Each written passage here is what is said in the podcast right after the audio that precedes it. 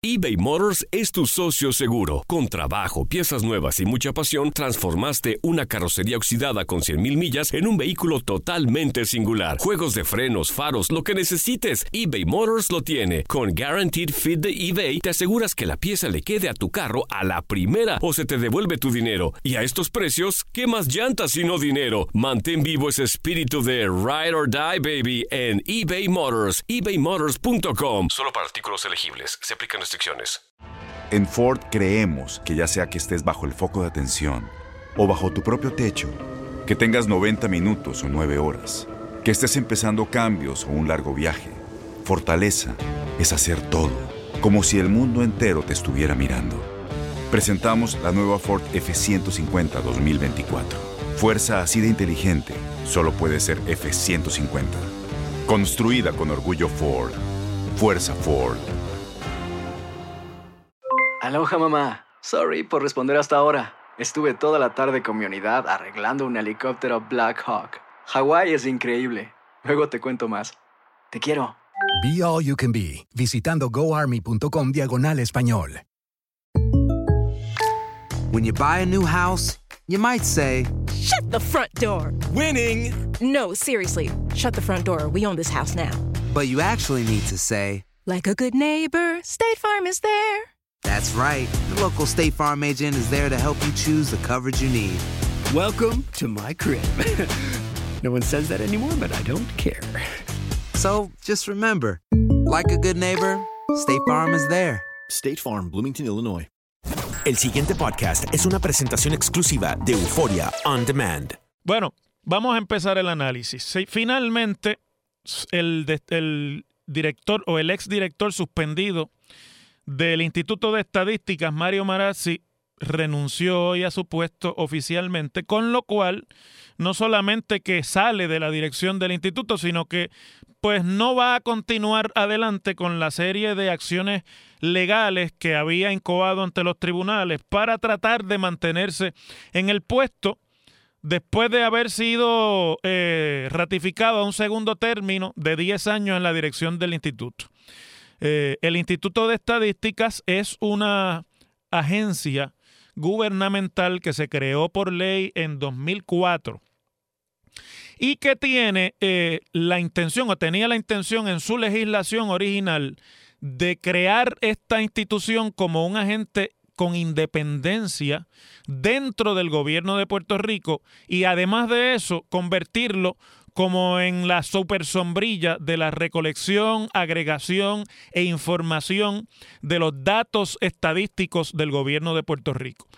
Y se creó como una agencia con independencia que luego se ha ido fortaleciendo a pesar de los pesares y con, y- y con muchas luchas, porque no ha sido fácil el camino de la creación y la consolidación del Instituto de Estadísticas. Porque en Puerto Rico uno de los males fundamentales de nuestra administración pública, es decir, del gobierno, es la no confiabilidad y la falta de independencia en la recolección, agregación y sobre todo la publicación de las estadísticas gubernamentales que tantas veces yo he recalcado aquí la importancia de tener un buen sistema de estadísticas para tomar decisiones buenas, informadas y que le sirvan a los propósitos del problema que se está tratando de atender. Y hasta ahí todo bien. Mario Marazzi, una persona que tiene una educación formidable en el área de la estadística y en el área de la ciencia de los datos, pues fue su primer director ejecutivo y hay que decir las cosas como son. A Mario Marazzi se le debe fundamentalmente no solamente que el instituto exista todavía, sino también se le debe el haber montado bajo su liderato los criterios fundamentales de independencia y de calidad en los procesos del Instituto de Estadísticas. Ha sido contra marea porque tanto en administraciones populares como en administraciones del PNP está la tentación de meterle la mano a los datos de las estadísticas para que, como yo le he dicho tantas veces aquí, que me enseñó Clark Apt en, en mis tiempos de estudiante graduado en Boston University, el profesor Clark Apt me enseñó estadísticas aplicadas. Era profesor también de, de, de MIT.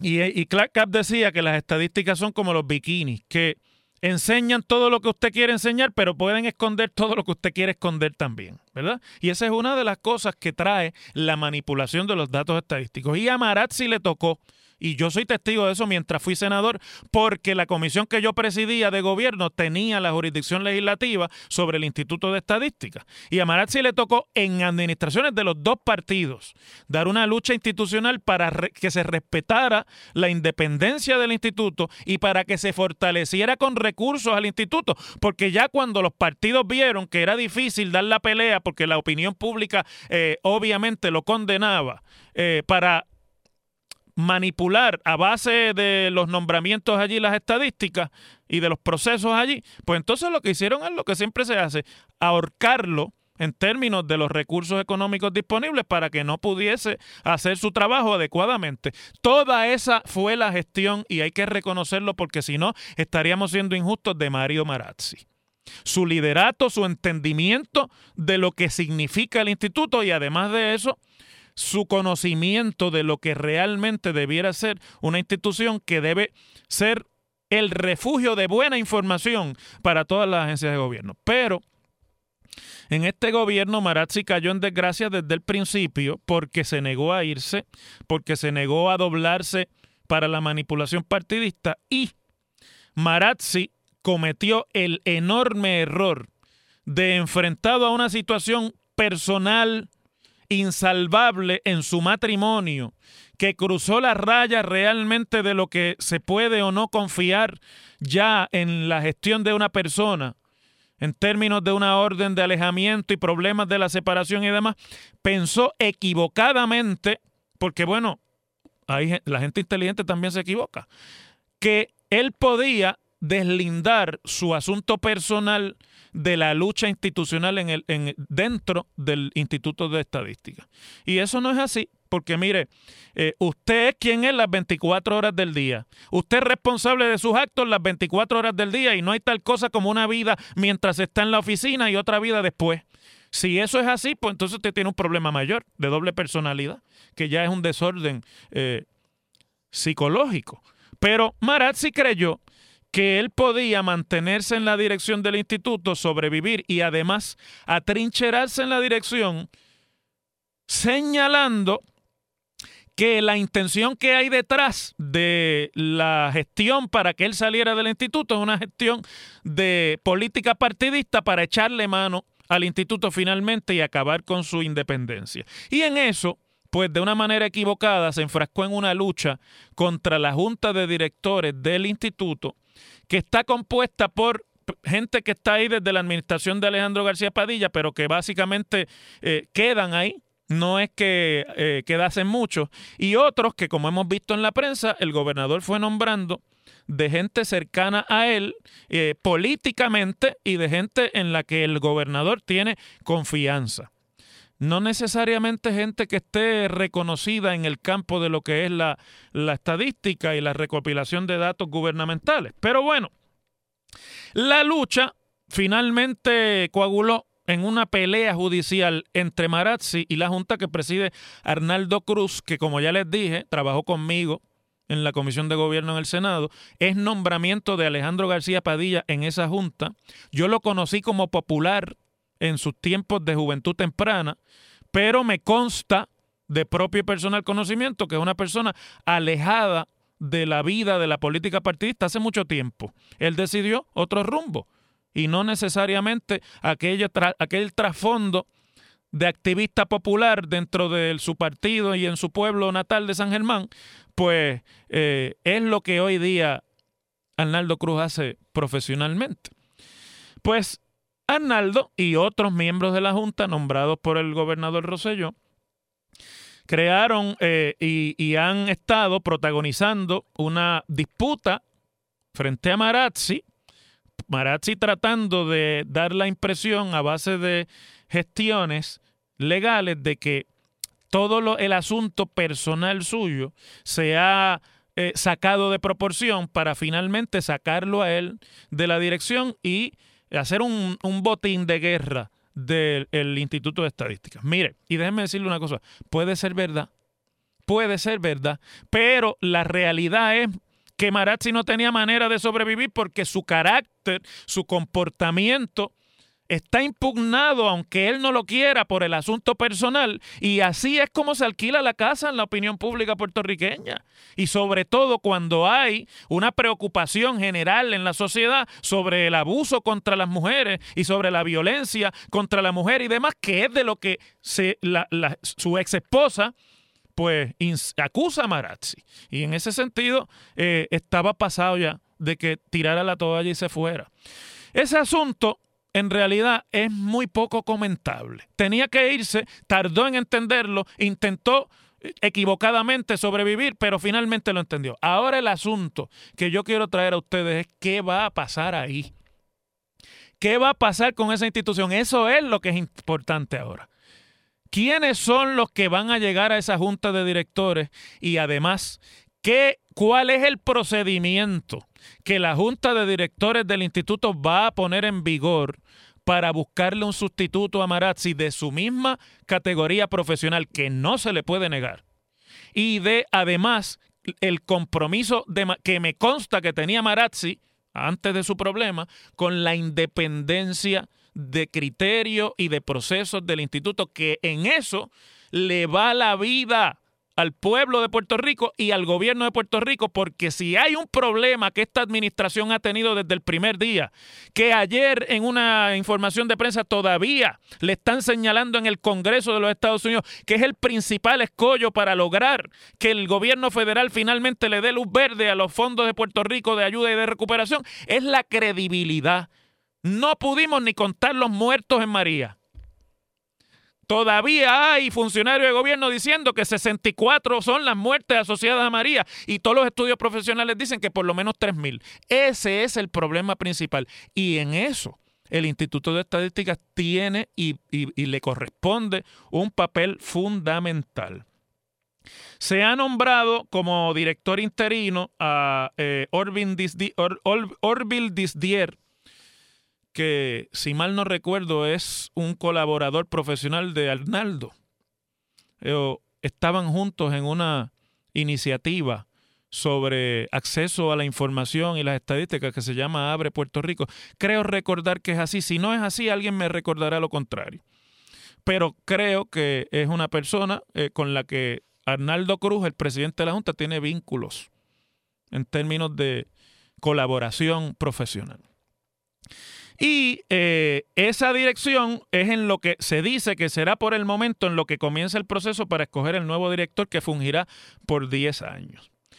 Cruz Sanabria adelantó que también revisarán la ley orgánica de la entidad para insertar enmiendas que fortalezcan la gobernanza de la institución y eviten controversias entre la Junta y la dirección ejecutiva como las que se dieron en los tribunales recientemente. O sea, vamos a traducir eso al español. Van a hacerle cambios a la ley para darle más poder a la Junta y para poner el poder final en la junta de directores y no en el director ejecutivo. Le van a quitar poderes al director ejecutivo para dárselos a la Junta. Eso es lo que quiere decir esa cita que, que, hoy aparece en la información del nuevo día. Y hay algo aquí que yo quiero que señalar antes de terminar este comentario. En su carta de renuncia, que es una especie de informe de logros y de gestiones, Marazzi dice que hay unas acciones de la Junta de Directores que han abierto la puerta a que la política partidista se apodere de esa importante institución,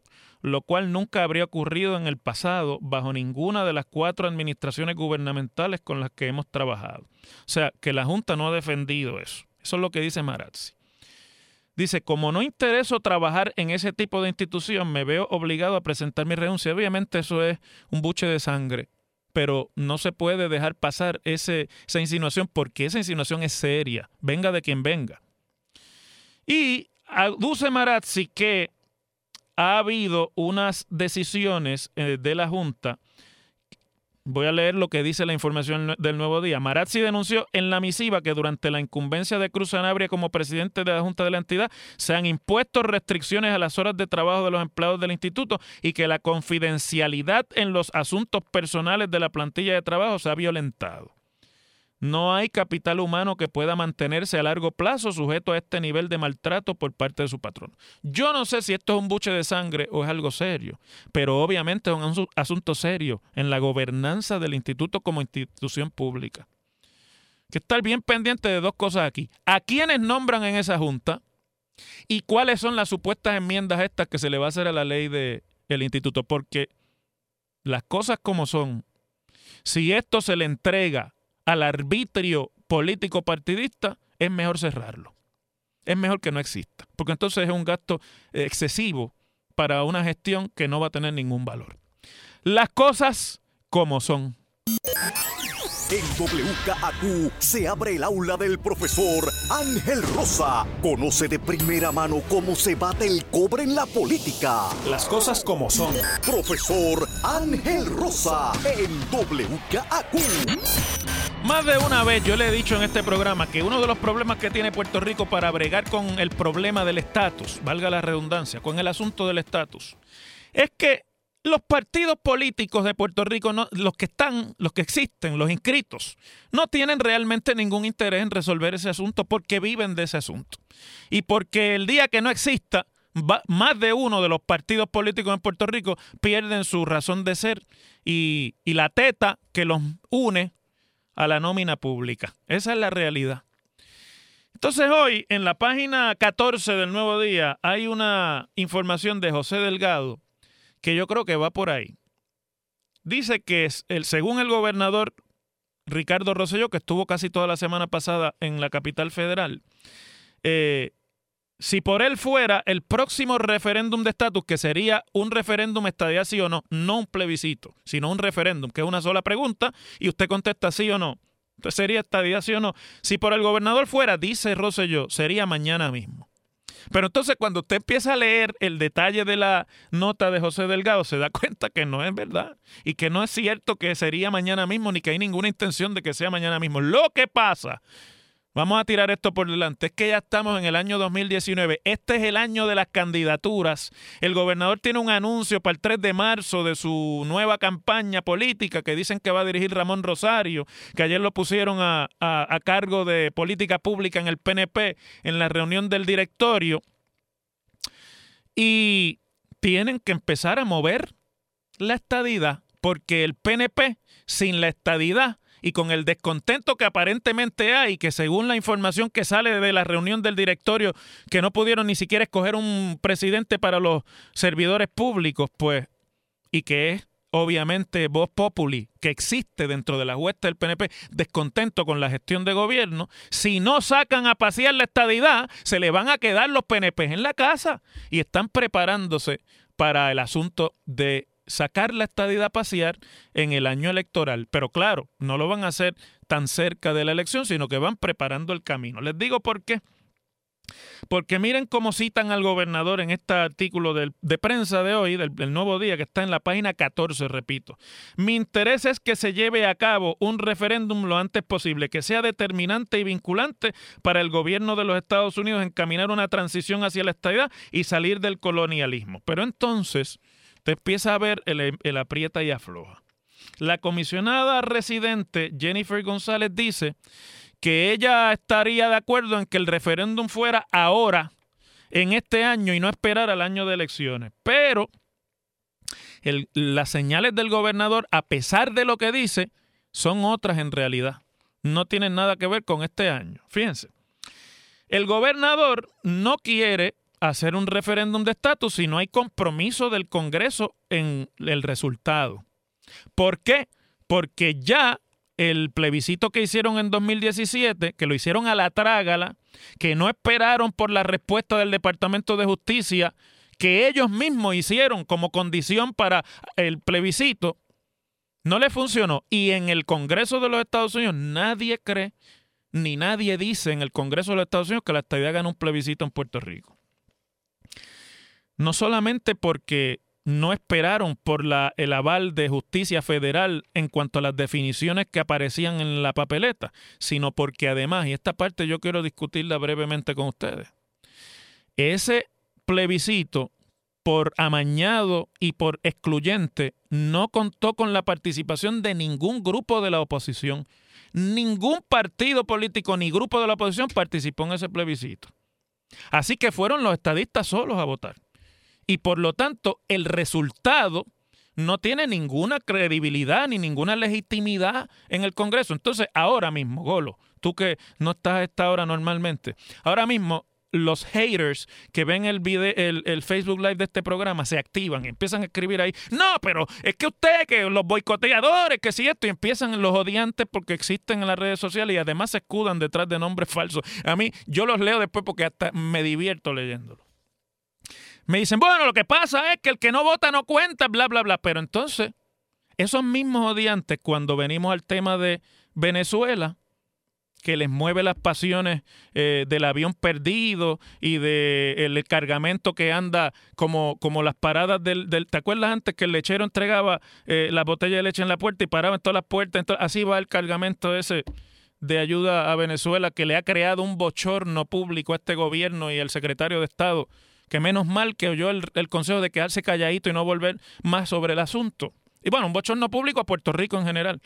Cuando hablamos de Venezuela, esos mismos odiantes dicen que el gobierno de Maduro no es legítimo porque la oposición boicoteó las elecciones presidenciales y los únicos que fueron a votar fueron los chavistas, los del Partido Socialista Unido de Venezuela. Pues no, si es igual, que lo del plebiscito ni legitimidad tiene Maduro ni legitimidad tiene el resultado del plebiscito sobre el 97% de apoyo a la estadidad. Por eso en Washington nadie le cree, como tampoco le creen a Maduro que es presidente legítimo, nadie le cree en Washington que la estadidad ganó el plebiscito con 97%. Entonces, Jennifer González dice que no hay problema con que se haga el referéndum sí o no este año y que ella va a seguir por su cuenta con un proyecto de admisión de Puerto Rico a la Unión que va a usar como resultado el, plebiscito del 2017 porque pues una cosa no excluye la otra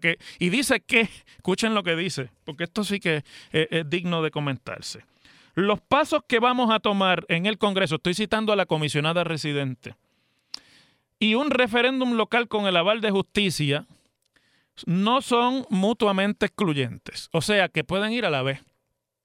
Se hace un referéndum estallación o no y a la misma vez se presenta utilizando los resultados del plebiscito sin legitimidad por falta de participación y por amañamiento de la legislación que lo habilitó y van para el Congreso a pedir allí que les hagan caso. Jeffrey Farrow que fue el que dirigió el grupo de Casablanca sobre Puerto Rico bajo la administración Clinton, que es un conocido estadista, o mejor dicho, un conocido aliado de los estadistas en Puerto Rico, y que cuando dirigió ese grupo hizo lo posible por ayudar desde la Casa Blanca el acomodar el ambiente para la estadía de Puerto Rico, les dice lo siguiente, escuchen es difícil ver un consenso congresional adecuado para aprobar una ley que tenga mayores consecuencias sin una petición de estatus indiscutible que surja desde el territorio. Es decir, tienen que tener una mayoría de votos para poder pedir la estadidad. Pero el problema que tienen es que los republicanos dejaron pasar dos años en el Congreso de mayoría republicana con Jennifer republicana y no le hicieron caso ni al resultado del plebiscito ni a la legislación de Jennifer. Y los demócratas ahora dicen que la agenda de ellos es promesa y los cambios a la ley promesa y que a menos que todas las fuerzas estén ah, matriculadas en la clase del plebiscito o del referéndum, no va a haber ninguna prioridad para ese asunto en el Congreso. Por lo tanto, eso lo sabe Jennifer, eso lo sabe el gobernador y eso lo sabe el liderato del PNP, pero tienen a los PNP molestos. Ayer en el directorio es mejor, el récord habla mejor que las caras. Y tienen que sacar la estadidad parcial para que no se le queden. Ese plebiscito, ese referéndum, nos los van a endilgar a como de lugar en el año de las elecciones. Las cosas como son. El pasado podcast fue una presentación exclusiva de Euphoria On Demand. Para escuchar otros episodios de este y otros podcasts, visítanos en euphoriaondemand.com. Aloha mamá, ¿dónde andas? Seguro de compras. Tengo mucho que contarte. Hawái es increíble. He estado de un lado a otro con mi unidad. Todos son súper talentosos. Ya reparamos otro helicóptero Blackhawk y oficialmente formamos nuestro equipo de fútbol. Para la próxima te cuento cómo voy con el surf y me cuentas qué te pareció el podcast que te compartí, ¿ok? Te quiero mucho. Be All You Can Be, visitando goarmy.com diagonal español.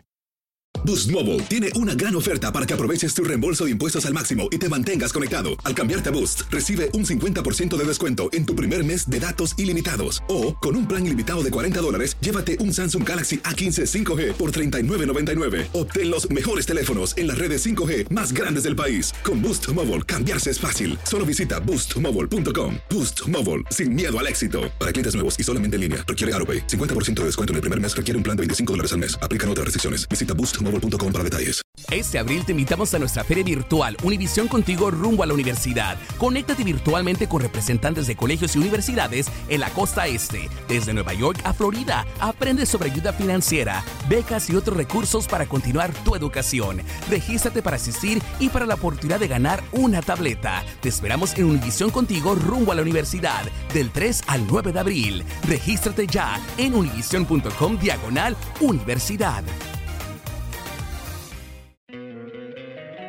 Encantaría tener 100 dólares extra en tu bolsillo? Haz que un experto bilingüe de TurboTax declare tus impuestos para el 31 de marzo y obtén 100 dólares de vuelta al instante. Porque no importa cuáles hayan sido tus logros del año pasado, TurboTax hace que cuenten. Obtén 100 dólares de vuelta y tus impuestos con 100% de precisión, solo con Intuit TurboTax. Debes declarar para el 31 de marzo. Crédito solo aplicable al costo de la presentación federal con TurboTax Full Service. Oferta sujeta a cambios o cancelación en cualquier momento.